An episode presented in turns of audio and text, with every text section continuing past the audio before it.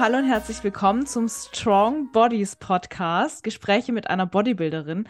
Heute nicht nur mit mir, sondern gleich mit zwei Bodybuilderinnen, zumindest mit einer zukünftigen. Die liebe Carla ist da. Ich weiß gar nicht, Carla, darf ich deinen Nachnamen sagen oder lieber nicht? ähm, ja, richtiges Frischfleisch hier. Ähm, gern einfach meine Abkürzung, Trise. Ich nenne mich auch ja so auf Instagram, dann passt ja, das ganz. Ich dachte, das heißt Rice. Ja, oder Rise, ja. Oder? Für Rise. Rise ja, up Rise und so. Ja, schon, schon, stimmt ja auch. Sag ich ja auch in meinem Online-Coaching und so. Ja, also, jetzt wisst ihr tatsächlich auch, wie ihr Carla direkt auf Instagram finden könnt. Checkt sie mal ab. Carla ist ähm, zukünftige oder ja, frisch gebacken, würde ich eigentlich sagen, mitten in der Prep-Bikini-Athletin und ähm, schon richtig, richtig gut in Form. Carla, erzähl doch mal, wie viele Wochen du jetzt out bist. Ja, aktuell bin ich tatsächlich zwölf Weeks out. Ähm, Verrückt. Sagen, ja, aber ich habe halt auch schon extrem früh angefangen, also schon im Februar diesen Jahr. Also grob überschlagen habe ich schon vier Monate diätet. Also ich bin so quasi mittendrin. Manche, ich glaube, du machst ja nur 16 Wochen Diät oder so. Ich hatte dieses Mal tatsächlich ähm, ja, knapp 16 Wochen müssten es gewesen sein. Vielleicht waren es sogar nur 14. Ich bin äh, jetzt aktuell four weeks out. Krass. Mhm. Das wusste ich zum Beispiel auch noch gar nicht. Ich fliege am 31. Juli nach Amerika. Ja. Und ähm, von dem her geht es bald schon los, ja.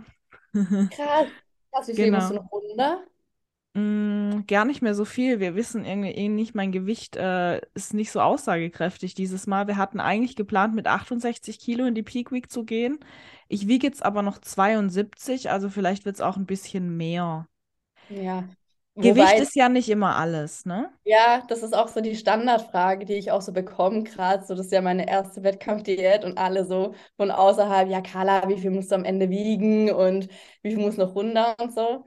Und ja, du weißt ja selber, das kann man am Anfang nie sagen, wie viel am Ende da trocken übrig bleibt. Wobei ich sagen muss, du siehst schon ganz schön nach Diät-Face aus, mehr als ich sogar.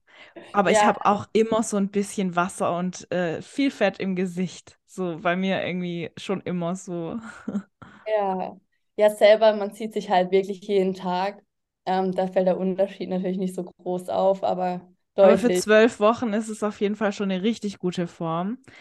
Dankeschön. Ähm, ja, Carla, ähm, was wollen wir denn heute machen? Es ist ganz ja, witzig. Wir wollen, also ich hatte tatsächlich vor, heute einen Podcast aufzunehmen zum Thema, was du als Newcomerin oder auch nicht unbedingt noch für deine Wettkampfvorbereitung beziehungsweise für die Wettkämpfe wissen solltest. Ich, ich sage jetzt, äh, ich will jetzt nicht nur die Newcomer ansprechen, sondern vielleicht auch Leute, die noch gar nicht wissen, ob sie auf die Bühne möchten und auch vielleicht Leute, die schon mal auf der Bühne waren.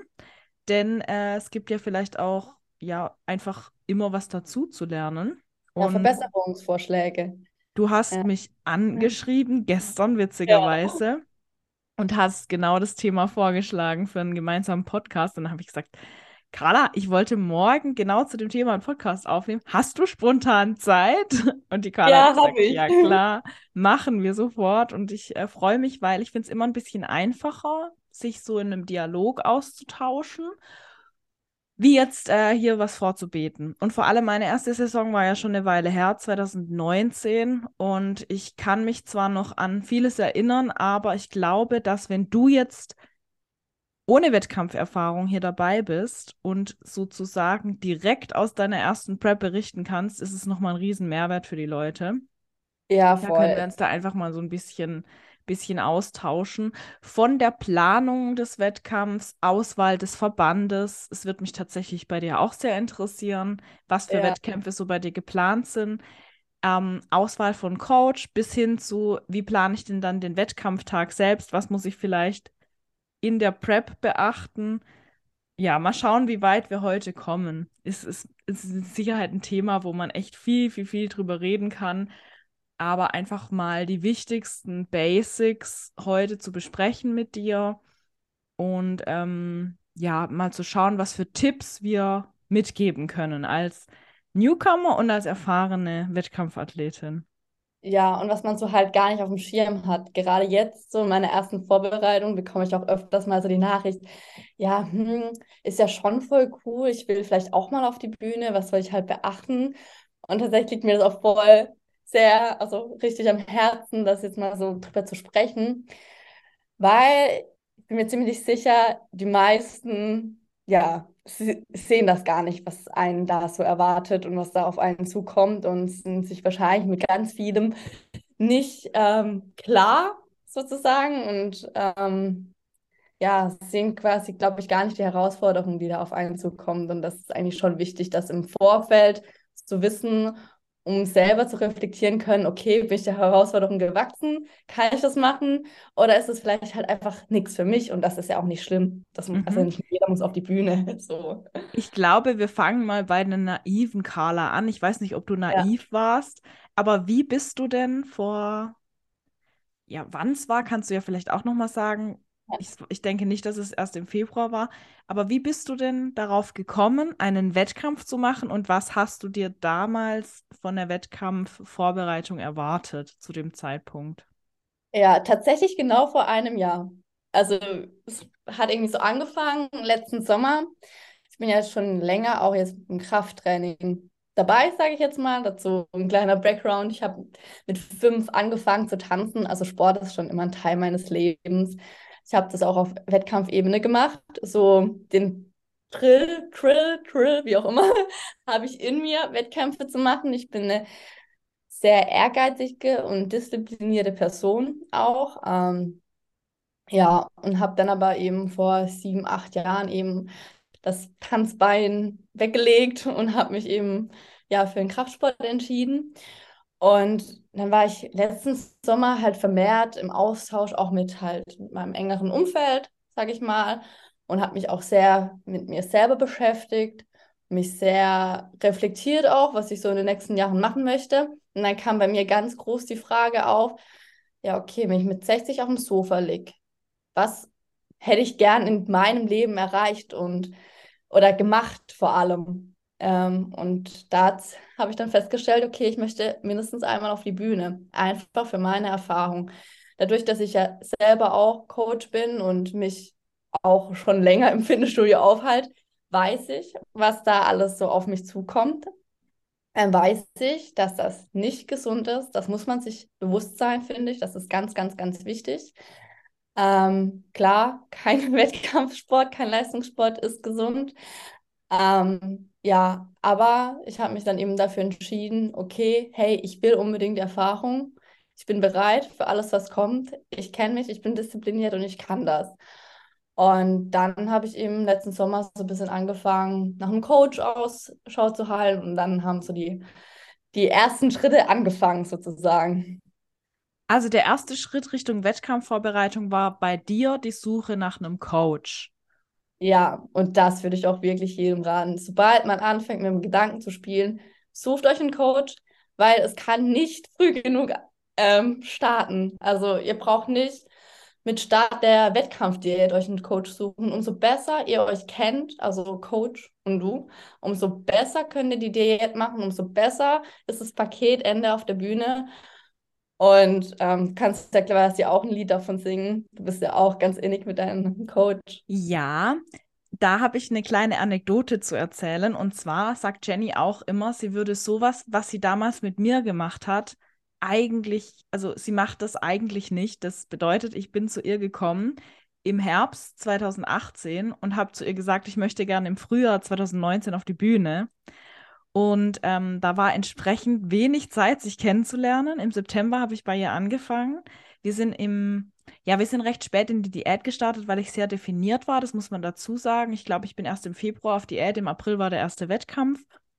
Aber sie macht sowas normalerweise nicht. Also ich würde auch tatsächlich jedem empfehlen, wie du sagst, sobald man weiß, ich möchte auf die Bühne, sich auch vielleicht gar nicht so stark auf einen Termin zu fixieren, sondern einfach mal direkt auf einen Coach zuzugehen und sich auch da eine Meinung zu holen, wann wäre es denn vielleicht soweit?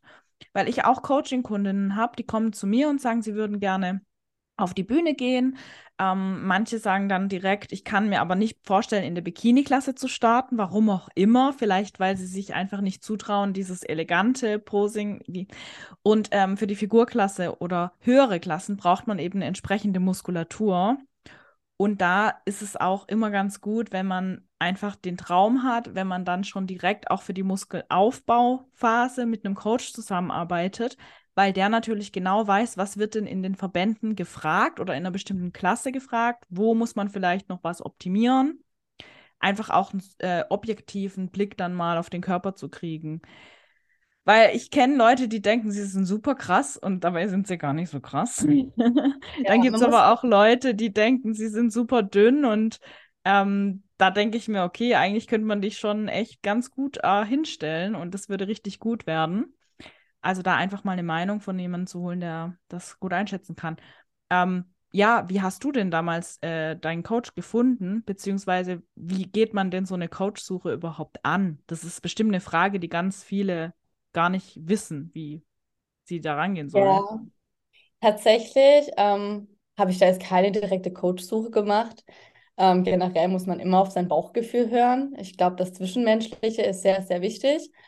Ähm, und dann kommen natürlich gewisse Aspekte wie Erfahrung, Verbandserfahrung, aber vielleicht auch eigene Erfolge, weil man möchte ja auch irgendwie hochschauen. Ähm, ja, ich muss dazu sagen, dass ich jetzt tatsächlich einen Coachwechsel ähm, an. Hast du auch schon durch? Ja, habe ich auch schon durch. ähm, habe ich auch schon hinter mir. Und deshalb ist es auch ein kleines Learning, was ich vielleicht hier auf dem Weg mitgeben kann. Sobald ihr euch für einen Coach interessiert oder auch auf die Bühne gehen möchtet, seid euch auch im Vorfeld vielleicht gleich sicher, in welchem Verband ihr starten möchtet. Ähm, für mich war erstmal klar, okay, ich möchte auf die Bühne. Ähm, ich kann mich super gut selber einschätzen. Bikini-Klasse safe. Ähm, hab, würde ich mal behaupten, eine schöne Muskelqualität, aber jetzt nicht von der Masse her, aber eine starke Qualität. Und ja, dann habe ich halt Instagram, Plattform Nummer eins, bisschen rumgeschaut, wer bietet. Ist ja auch kein Fehler. Also ja. Instagram ist eine gute Plattform, um sich zu informieren. Denn da, wie auch du jetzt als Coach, vielleicht jetzt noch nicht als ja. Wettkampfcoach, aber bietest ja dort einen Mehrwert und man lernt da ja eine Person auch kennen, so ein Stück weit persönlich, ne? Ja, genau. Und dann einfach, hey, Erstgespräch mitnehmen. Erstmal quatschen, schauen, hey, passt kann man sich das vorstellen? Vor allem hat man dieselbe Ziele. Also ja, da spielt ja auch ganz viel eine Rolle, auf welchem Verband man sich sieht oder beziehungsweise auch eben welche Klasse zu einem passt. Ja, weil Und, es Coaches gibt, die sich für spezielle Verbände spezialisieren. Ja. Ne? Ja, ähm, du, du meintest jetzt, man sollte sich schon sicher sein, wenn man startet, bei welchem Verband man starten möchte. Was war denn dein also warum sagst du das? Das hing mit deinem Coachwechsel zusammen, oder wie? Ja, ja, das ist so ein bisschen mein kleines Learning. Also vielleicht ist man am Anfang sich natürlich nicht sicher und ich bereue das auch auf keinen Fall. Es wäre natürlich Best Case gewesen. Ich hätte am Anfang gewusst, auf welchem Verband, auf welcher Bühne ich mich sehe. Und ja, bin dann auch zu einem super Coach, habe mega viel gelernt, mega viel Mehrwert mitgenommen. Wir haben das auch echt Monate gerockt. Ähm, aber als es dann in die heiße Phase ging, Start, Wettkampf, Diät, okay, dann kam halt die Frage auf, wo möchte ich starten, welche Wettkämpfe nehme ich mit. Und dann habe ich für mich halt festgestellt, ich sehe mich nicht, kann ich ja so sagen, nicht beim, nicht beim GmbV. Ähm, GNBF meinst GmbF, du? GmbF, sorry, ja, GmbF, jetzt habe ich was vermixt. Ja. sorry dafür. ähm, ja, und auch nicht beim, bei der, bei der AMB, AMB, mhm, ANBF, genau. ANBF. Ähm, ja, einfach, weil ich halt Bikini-Klasse anstrebe, eine Muskelqualität mitbringe und mich nicht mit den Gewinnerinnen der letzten Jahre identifizieren kann. Und das ist vielleicht auch ein kleiner Tipp, einfach mal zu schauen, wer stand denn in welcher Klasse so die letzten Jahre auf der Bühne. Und dann habe ich halt gesehen, okay, ich ist es alles subjektiv. Es ist ein reiner subjektiver Sport. Deshalb nehmt es keinem Menschen übel, der irgendwie eine Meinung dahingehend äußert, bitte. Aber für mich habe ich halt festgestellt, dass ich die Klasse, äh, also die Bikini-Klasse beim DBV am schönsten finde, beziehungsweise auch die mich da auch wiederfinde. Und ja, deshalb habe ich dann halt auch einen Coach gebraucht, der sich in dem Verband besonders gut auskennt und auch Athleten betreut, die halt in der Klasse bei dem Verband starten. Und deshalb habe ich dann für mich entschieden, dass ich einen Coachwechsel mache, einfach um dahingehend noch besser betreut zu werden und bessere Unterstützung zu bekommen. Ja. Ähm, ähm, was würdest du denn sagen dazu? Hm, vielleicht gibt es jetzt den einen oder anderen, der sich schon mit den Verbänden beschäftigt hat. GNBF, ANBF, die stehen ja sehr stark für das Natural Bodybuilding. Und ich ja. sage immer zu den Mädels, genauso wie du es eigentlich gesagt hast, hey, schaut euch die an, die da auf der Bühne stehen ähm, und guckt, was ihr für einen Look haben wollt. Und mir ist ganz wichtig zu sagen, dass das D in DBV nicht für Doping steht. Also es bedeutet nicht, nur weil der DBV kein naturaler Verband ist, dass man dort unterstützen muss. Ja. Das ist mir immer ganz, ganz, ganz wichtig zu sagen, weil das ist absoluter Quatsch. Ihr müsst euch eben bewusst sein, ähm, dass es gegebenenfalls beim DBV, da es dort keine Dopingkontrollen gibt, vielleicht Personen gibt, die unterstützen und dass ihr entsprechend, wenn ihr für euch die Entscheidung getroffen habt, dass ihr natural sein wollt und auch, ähm, was ich überhaupt jedem Newcomer nur ans Herz legen kann, das will ich hier ja. auch an der Stelle einfach mal sagen. Ähm, da würde ich sowieso ganz schnell äh, rennen, wenn euch als Newcomer der Coach direkt schon irgendwie ja. äh, irgendwelche Medikamente in die Supplements-Liste schreibt, äh, rennt. ähm, von dem her ganz wichtig als Newcomer, ihr braucht euch da gar nicht limitieren, was den Verband angeht, aufgrund irgendwelcher Vorurteile gegenüber Nicht-Naturalverbänden.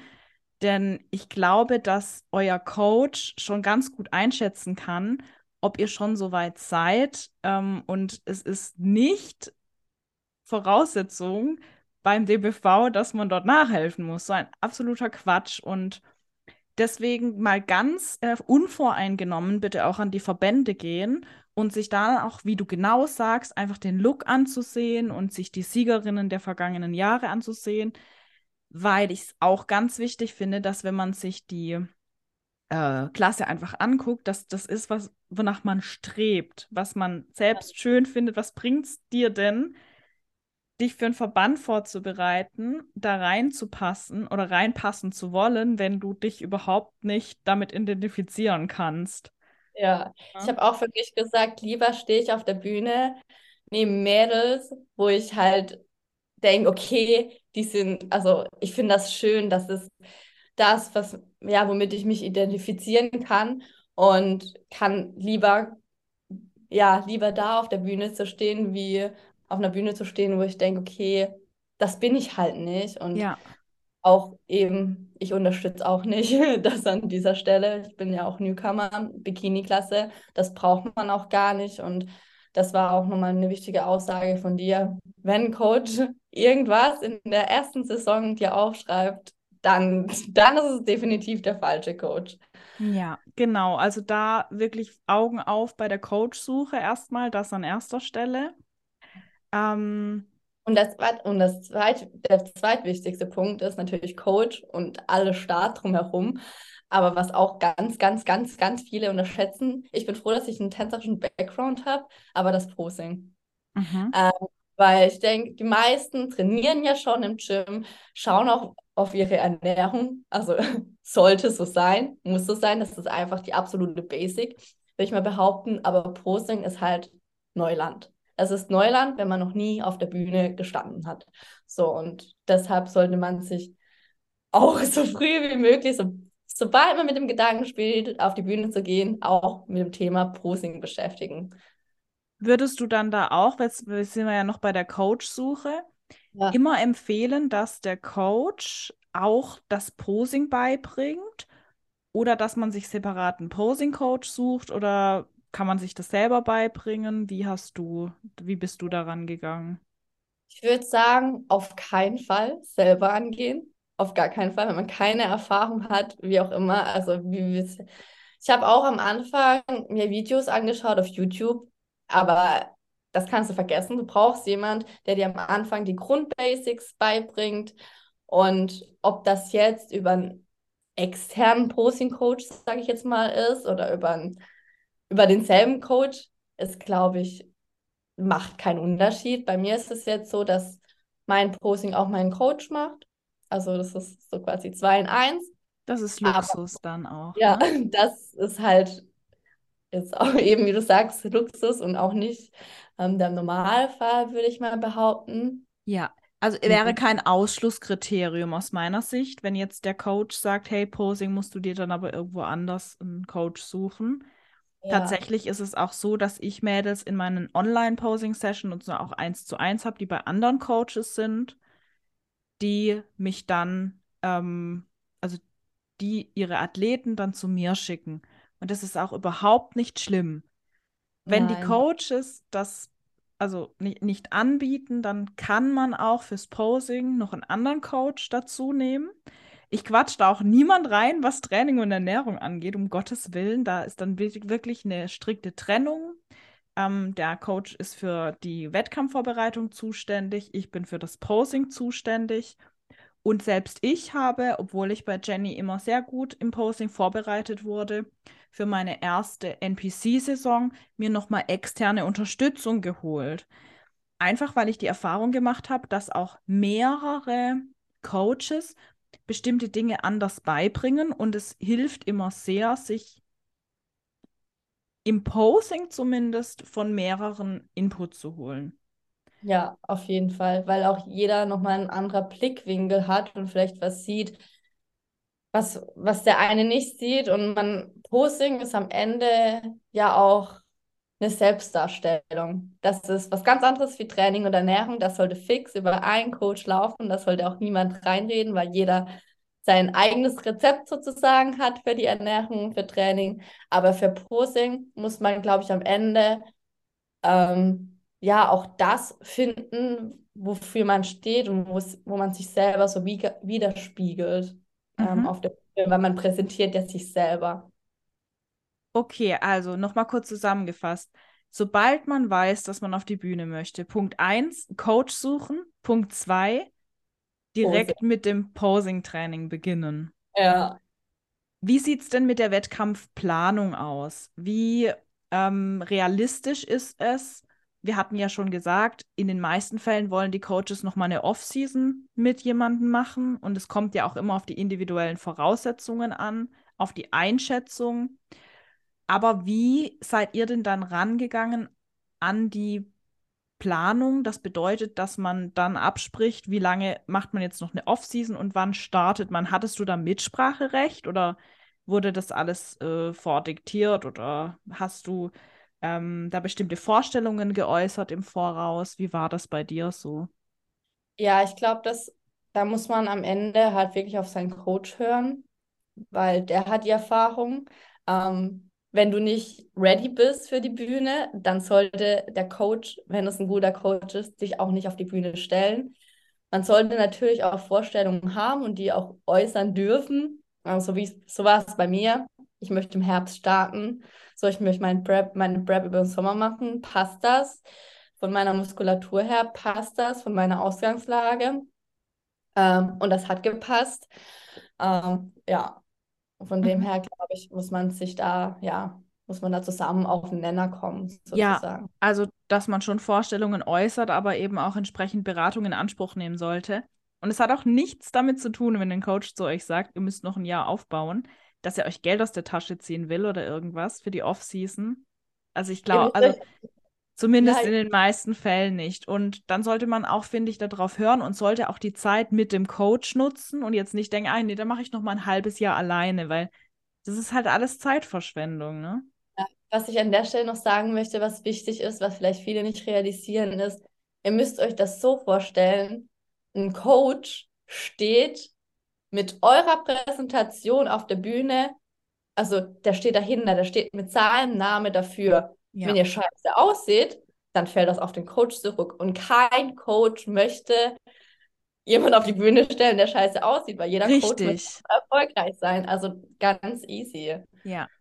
Was ich dann halt auch oft höre, jetzt gerade auch, ich bereite jetzt ein paar Mädels tatsächlich auch vor fürs Frühjahr, das allererste Mal. Und ähm, dann sagen die ständig zu mir, du würdest mir schon sagen, wenn ich schlecht dann aussehe. Ich will nicht schlecht aussehen. Ich will nicht, äh, ich will nicht einfach so auf die Bühne. Und auch wenn jemand zu mir sagt, ich will einfach mal auf die Bühne, ist mir egal, welche Platzierung, dann sage ich, nee, das gibt's bei mir nicht. Entschuldigung.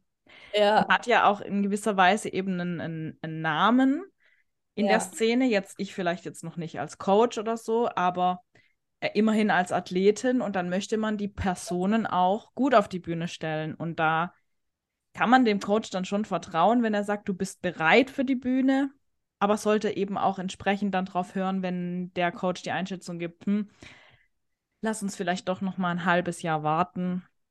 Ja. Ähm, und auch finde ich, das persönliche, die persönliche, das persönliche Umfeld spielt eine Rolle oder die, die persönliche, ja, Alltag, Voraussetzung, vielleicht wenn man jetzt eine Bachelorarbeit schreibt oder irgendwas ganz, ganz Wichtiges ansteht, Ja. ähm, zu dem Zeitpunkt, wo die Wettkampfprep läuft, finde ich, sollte man sich auch nochmal überlegen.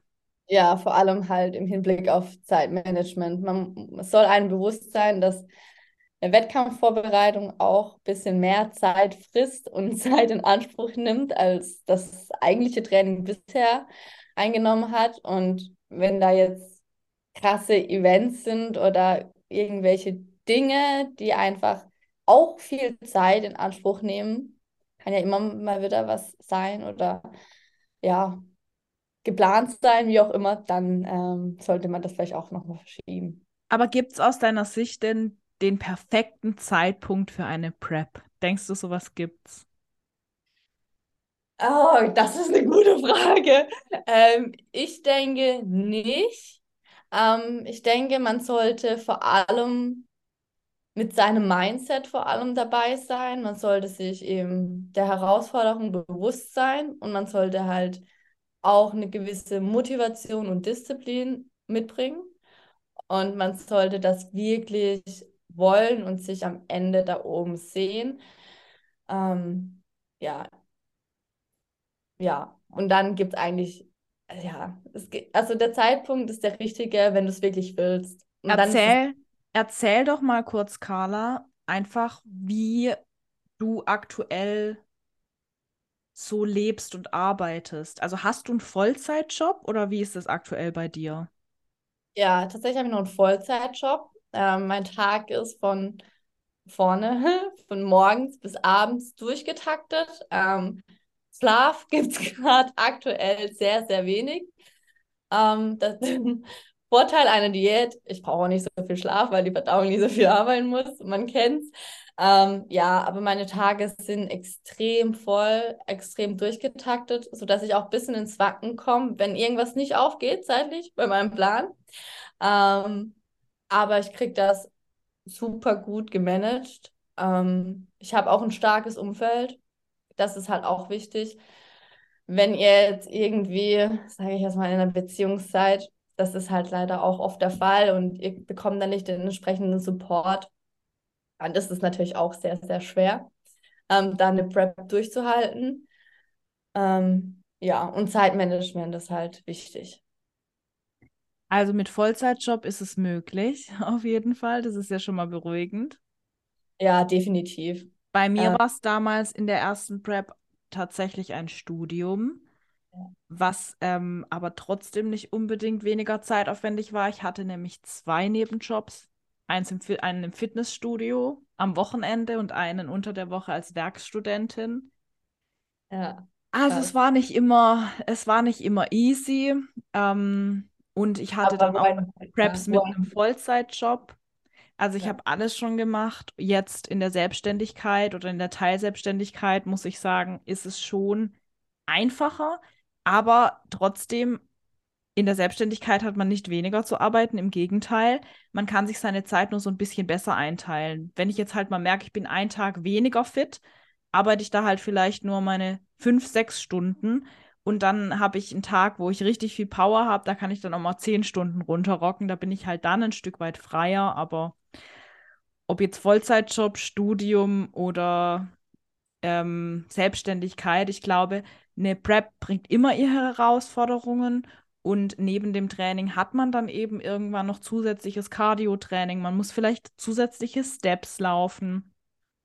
Da habe ich auch schon die, die ein oder andere, ähm, die ein oder anderen Learnings jetzt aus den letzten Preps. Ich habe mir jetzt für diese Prep ein Walking Pad für meinen Schreibtisch ja, sehr geholt. Gut. Habe ich auch tatsächlich. Das ja, das ist, das nimmt mir eben super, super viel Stress, weil gerade die Steps halt auch echt viel Zeit kosten. Ja. Und ich habe auch ein Cardio-Gerät mir vor zwei Jahren angeschafft in der Prep, weil ich so einfach mir den Weg doppelt zum Fitnessstudio spare, wenn ich jetzt äh, äh, vom Training weg oder an Restdays ähm, Cardio noch machen muss. Da lernt man dann so die ein oder andere Sache dazu, wie man sich da Zeit sparen kann. Also das ist auf jeden Fall sehr, sehr, sehr hilfreich. Ja. Was vielleicht auch dahingehend noch mitspielt, ist ähm, generell die Wettkampfvorbereitung, dass man vor allem in der ersten Saison lieber ein bisschen früher anfängt, um da einfach gegen Ende nicht unter Zeitdruck zu, bekommen, äh, zu kommen und da auch so den Alltag noch besser meistern zu können. Das liegt ja auch ein Stück weit in der ähm, Verantwortung des Coaches. Wie lange die Wettkampf-Rap geplant ist, ist mit Sicherheit auch individuell. Also ist es jetzt nicht falsch, wenn ein Coach die Prep vielleicht nur auf 16 oder 20 Wochen ansetzt, wenn ihr entsprechend in Form seid. Ähm, aber es ist auch nicht falsch, wenn die Prep dann bei einem anderen Coach vielleicht doch etwas länger dauert, weil ihr eben entsprechende Zeit braucht. Das macht es auch entspannter es hat alles seine Vor- und Nachteile. Ich glaube, umso länger die Prep halt dauert, umso zehrender wird es auch für den Körper irgendwann, weil man halt eine längere Zeit in einem niedrigen Körperfettanteil ist. Aber eine kurze Prep, wenn man in Stress kommt am Ende und nicht fertig wird, kann es für den Körper genauso ungesund sein. Also da muss man einfach Vertrauen auch ein Stück weit in den Coach setzen und dann seine Erfahrungen machen und wenn man einen guten Coach hat, das ist ja so die Basic, die wir am Anfang am besten schon gelegt haben, dann geht das auch alles gut. Ja. Ja, jetzt haben wir schon, ähm, okay, Coach, Posing. Training und Ernährung ist natürlich auch super wichtig, aber das ist halt für mich basic. Also, wenn das nicht stimmt, dann ja, dann braucht man sich auch gar nicht überlegen, ob man auf die Bühne geht oder nicht. Also der, ja, die Motivation dahinter sollte da sein, schon vernünftig zu trainieren, auch über Jahre. Klar, Bikini-Klasse, sagen ja manche, okay, kannst du kannst dich schon nach einem Jahr auf die Bühne stellen. Ich würde jetzt mal behaupten, nein, mach's nicht, weil du einfach nicht diese Muskelqualität hast. Das vergessen auch viele, dass ja, mit einem höheren KFA sieht vielleicht alles gleich aus, aber in einer Wettkampfdiät am Ende auf der Bühne sieht man halt, ob du Muskeln hast oder nicht. Wenn halt was übrig bleibt, hast du Muskeln. Und wenn du halt nur ein Jahr trainierst, das klingt halt hart, aber das ist so. Das ist halt, ja, dann stehst du halt da, abgezogen, also ohne KFA, aber an dir hängt halt nichts dran. Und ähm, ja, ich weiß soll nicht, auch der Coach realistisch sein. Ich ja. weiß nicht, inwieweit das wissenschaftlich ist, aber ich habe immer so die Theorie, Muskulatur, die über kurze Zeitraum auf, die über einen kurzen Zeitraum aufgebaut wurde, die baut sich auch schneller wieder ab. Ja, ich habe, äh, sorry, dass ich dir reinrede, aber bei allem im Leben. Also auch wenn du krank wirst, sage ich auch immer, wie auch immer, meiner Mama, meinem Freund, wie auch immer, was schnell kommt, geht auch schnell. Das, mhm. das kannst du auf Bodybuilding übertragen, auf Krankheiten, auf alles. Es macht ja tatsächlich auch Sinn, denn der Körper hat, wenn ich jetzt, sage ich mal, ein Jahr trainiert habe, ein Jahr von meinen 20 Jahren, wenn ich jetzt 20 Jahre alt bin, das ähm, Gefühl gekriegt, hey, ich brauche diese Muskulatur, um zu überleben, weil ich bin fünfmal pro Woche einer echt harten Belastung ausgesetzt und wenn ich diese Muskeln nicht mehr habe, dann kann ich dieser Belastung nicht mehr standhalten. Und wenn diese Belastung beibehalten wird in der Diät, wird der Körper natürlich auch versuchen, diese Muskulatur beizubehalten. Jetzt ist es aber natürlich noch mal intensiver, wenn ich beispielsweise fünf, sieben oder zehn Jahre trainiere. Dann weiß der Körper, hey, das gehört eigentlich schon zu mir, diese Muskulatur. Ich käme doch niemals auf die Idee, die abzuschmeißen, weil ich brauche die ja. Und ja. Äh, aus dem Grund denke ich, dass eine Muskulatur, die sich über Jahre hinweg aufgebaut hat, auch in der Diät besser erhalten werden kann. Und das ist, glaube ich, auch ein Grund, warum viele vielleicht nach einem Jahr Training schon ganz gut aussehen, aber am Ende der Diät halt dann leider nichts mehr übrig bleibt. Ja, voll. Das, das ist die Muskelqualität auch so, die eben erst mit den Trainingsjahren kommt. Das bedeutet, dass die Muskeln auch in einer gewissen Fülle und Qualität am Ende der Diät noch da sind, ohne den höheren Körperfettanteil. Das ist ja. da ganz wichtig. Ja, also dann lieber doch noch mal vielleicht, äh, ja, gibt es eine Zahl, wo du sagen würdest, pauschal sollte man mindestens so und so lange trainieren, bevor man auf die Bühne geht? Das ist schwierig zu sagen, ne? Das ist total schwer zu Aber sagen. also so drei bis fünf Jahre sind, glaube ich, schon gar nicht so schlecht. Ja, ich hatte jetzt auch drei Jahre im Kopf, vor allem also für Bikini, so drei Jahre ist realistisch, mit einem richtigen Trainingsplan und einer gescheiten Ernährung. So, wenn, da, wenn das nicht stimmt, dann kannst du es natürlich auch äh, in Gully kicken, sage ich jetzt mal. Und dann kommt halt natürlich auch darauf an, was für eine Klasse man anstrebt. Ähm, Figur, Wellness, Bikini. Ja. Also bei mir waren es drei Jahre ähm, intensives Krafttraining. Wie gesagt, eigentlich nur ein halbes Jahr mit Coach, aber ich habe davor nicht so viel falsch gemacht. Plus, ich habe mein ganzes Leben schon Sport getrieben. Angefangen ja, von Turnen, dann war ich mit 16 Jahren das erste Mal in ein Fitnessstudio angemeldet. Dann zwar fürs Studium wieder eine Zeit lang nicht. Aber die drei Jahre, bevor ich meinen Wettkampf gemacht habe, die habe ich wirklich sehr intensiv trainiert und habe nicht so viel falsch gemacht. Und das äh, ist, denke ich, eine ganz gute Zahl, so drei Jahre. Ja. ja. Genau, dass man da dann wirklich schaut. Ähm, was mir noch ganz wichtig ist anzusprechen, ähm, ist der Kostenfaktor wir hatten ja jetzt schon das Thema Coach, Posing Coach. Ähm, ich glaube, das ist einer der größten Kosten, die auf einen zukommen. Trotzdem gibt es ja noch hier und da Kosten, die man vielleicht auf den ersten Blick nicht bedenkt. Und auch Kleinvieh macht Mist. Ja. vielleicht können wir da einfach noch mal ganz kurz drüber sprechen, ähm, was da so auf äh, einen zukommt an Kosten. Grundsätzlich Kosten für einen Coach können ja ganz unterschiedlich sein. Ich würde mal behaupten, so eine Wettkampfvorbereitung fängt bei 150 Euro an oder so. Was würdest, was ist da dein, dein Gefühl, deine Erfahrung? Also äh, mein. Gefühl, ja, mein Gefühl liegt ein bisschen höher. Also für einen qualitativen Coach, ähm, der sich auch auf dich spezialisiert quasi und halt auch die Erfahrung mitbringt. Das darf man nicht vergessen. Man zahlt ja auch irgendwie für die Erfahrung, was ein Coach gemacht hat und nicht einfach nur für die Dienstleistung, sondern für die Erfahrung und das Wissen dahinter.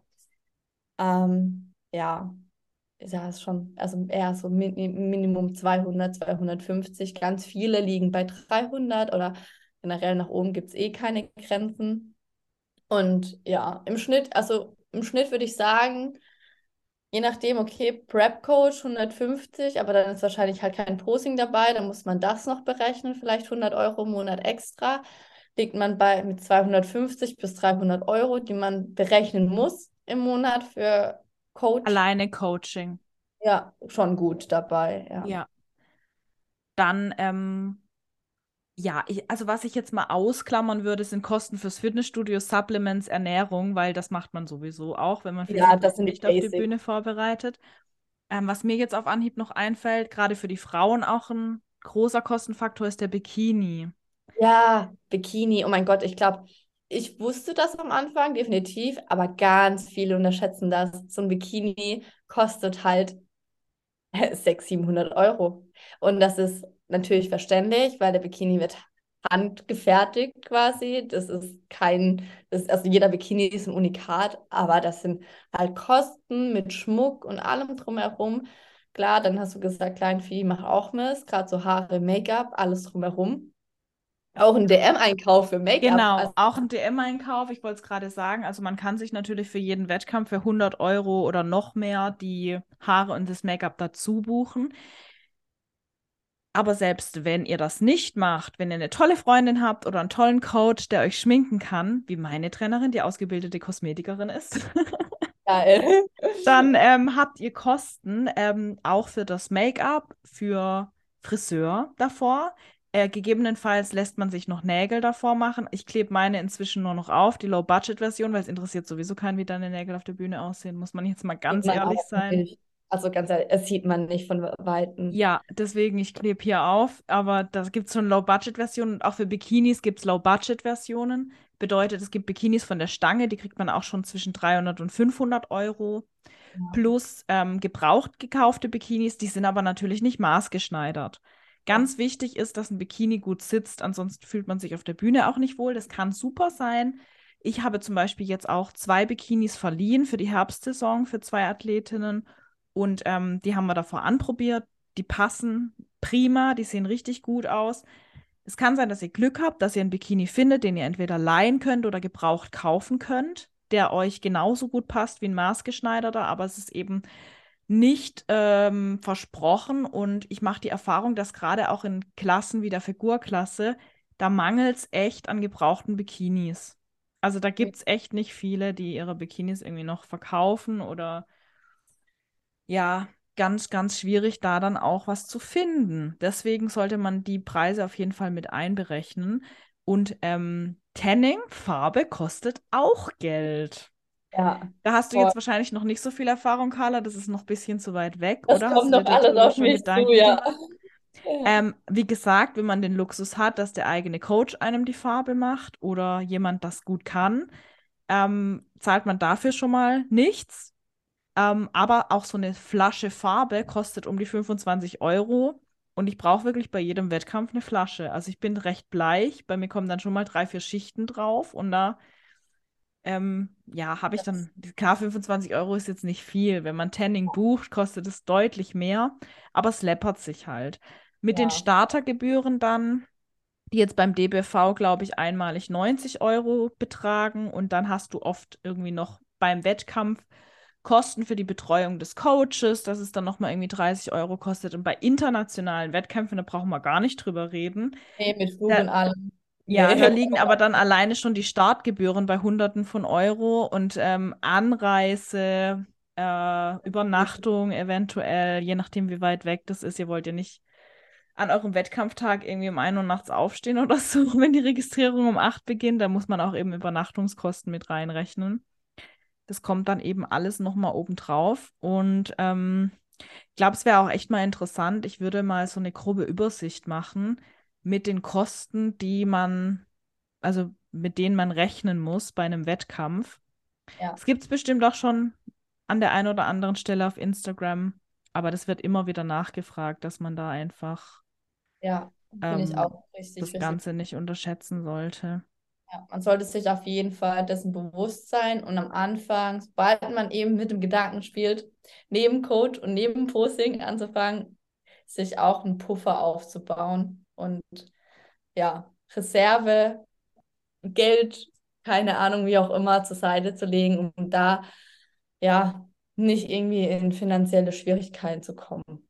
Was halt ganz, ganz schade ist, wenn, wenn man dann am Ende sagen muss, ich kann diesen und jenen Wettkampf nicht mehr mitmachen, weil einem das Geld ausgeht. Das ja. ist, glaube ich, so der Worst Case, den man sich vorstellen kann. Voll. Das ist, das wäre super schade. Ja zum Abschluss jetzt mal noch vielleicht ähm, ein eher mentales Thema. Da frage ich dich jetzt einfach mal. Du hattest ja am Anfang eine gewisse Vorstellung, vielleicht, äh, vielleicht auch eine schöne Vorstellung oder vielleicht hast du auch gewisse Dinge erwartet. Ja. Was war denn bisher die größte Herausforderung für dich in deinem Wettkampf, mit der du vielleicht auch so gar nicht gerechnet hättest, dass es dich so ähm, ja. ja, das mitnimmt. ist eine ziemlich, ziemlich wichtige Frage. Ich würde mal behaupten, aber dass ich bis heute das alles sehr, sehr gut verkrafte, weil ich auch ein disziplinierter Mensch bin. Ähm, ich habe gar keinen Hunger, also mir geht es echt gut. Ähm, die Tage du bist werden... auch noch 12 Weeks out. Ich wollte noch Ja, sagen. eben. Deshalb habe ich auch betont, bis heute. Bis heute geht es mir echt gut. Ähm, ja. Wir können ja dann an Ende ähm, September vielleicht nochmal quatschen. Ja, vielleicht machen wir nochmal irgendwie ein Instagram Live oder so. Da können die Leute ja einfach mal sagen, wie sie es gerne hätten. Oh dann, ja. Äh, machen wir dann nochmal ein kleines Update. Das, Aber das freut war- mich, dass es dir bis dato ganz gut geht. Ja, bis heute geht es mir ganz gut. Ich habe halt Bock, so mal auswärts essen zu gehen oder so. Aber das ist halt jetzt gerade nicht drin. Und ich glaube, da spielt halt Disziplin, äh, Disziplin, oh mein Gott, Disziplin eine große Rolle.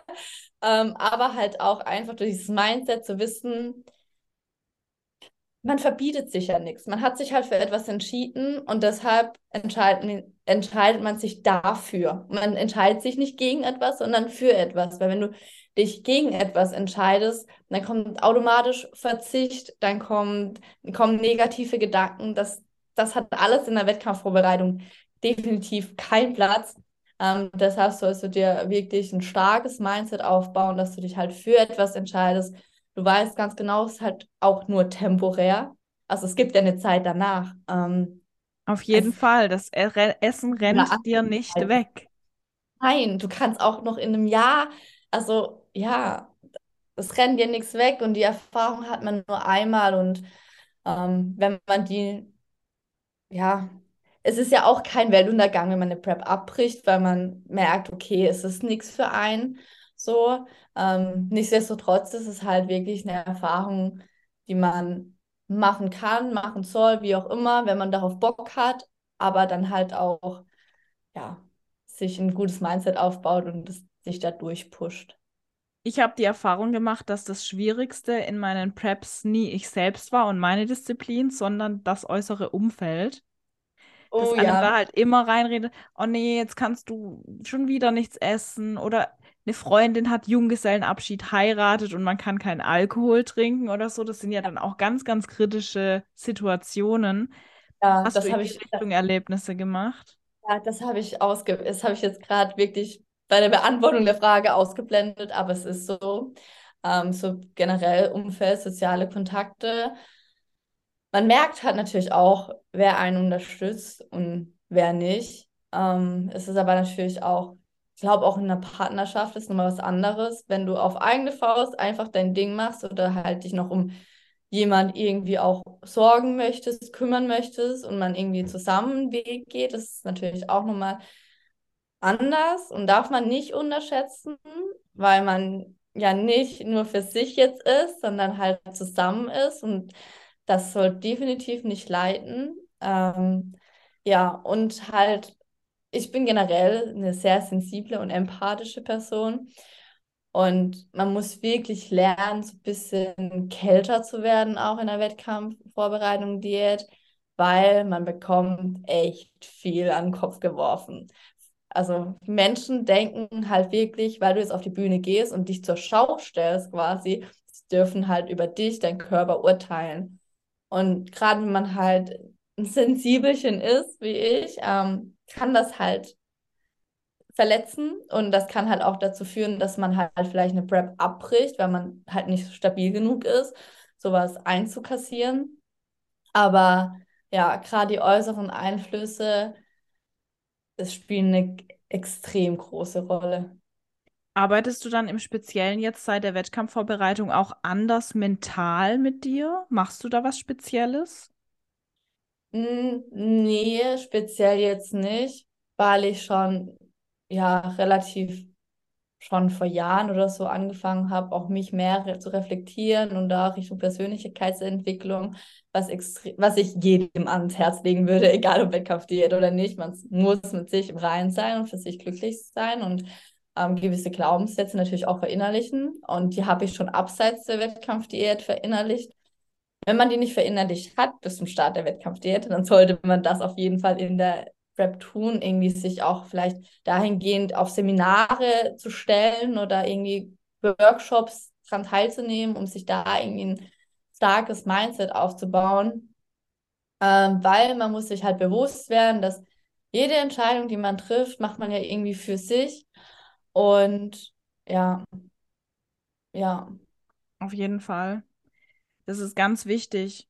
Und was mir gerade auch noch bezüglich Mindset einfällt, wenn ihr nicht 100% auch mit eurem Essverhalten im Reinen seid ja, und da in der Vergangenheit Dinge gibt, ähm, wie eine Essstörung, die noch aufgearbeitet werden müssen, bitte macht keine Wettkampfvorbereitung.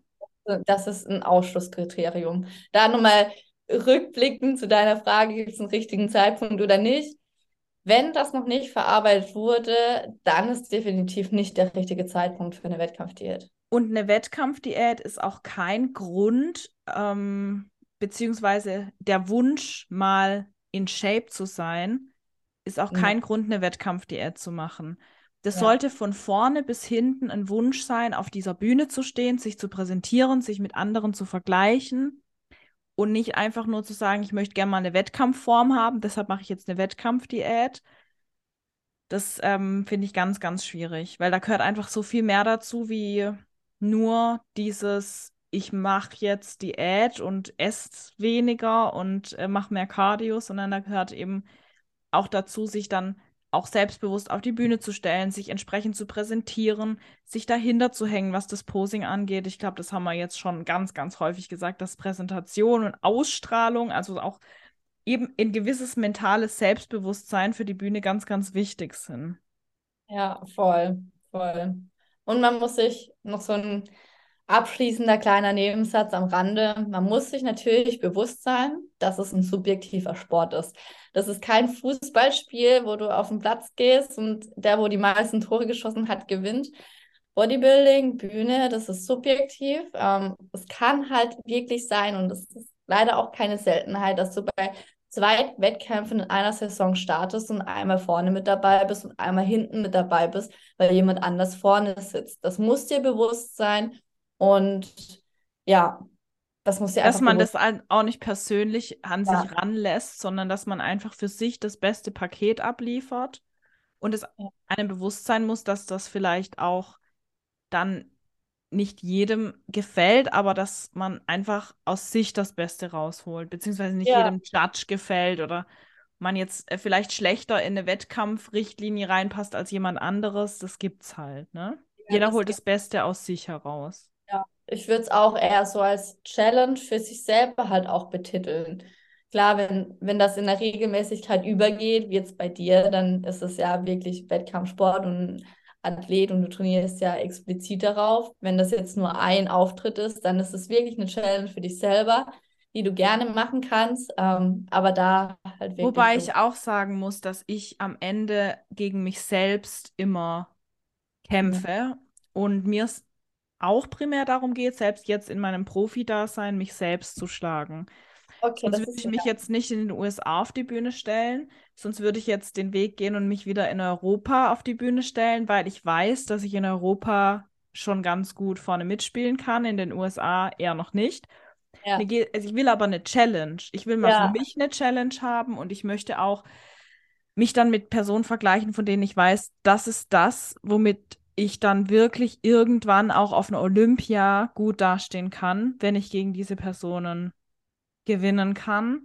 Ja. Und da auch mich einfach so, also ich sehe mich dann im Vergleich mit den anderen, aber ich sehe auch ein Stück weit, hey, wo muss ich eben noch besser werden? Ich will ja. jetzt nicht werden wie Person XY, ja. ähm, sondern ich sehe dann, woran ich an meinem Körper arbeiten muss, sozusagen. Ja und halt dein letztes Paket schlagen. Ich glaube, da geht es wirklich jedem darum. Jeder möchte ja sein letztes Paket schlagen, quasi jeder Athlet. Und wenn das Ziel erreicht wurde, dann.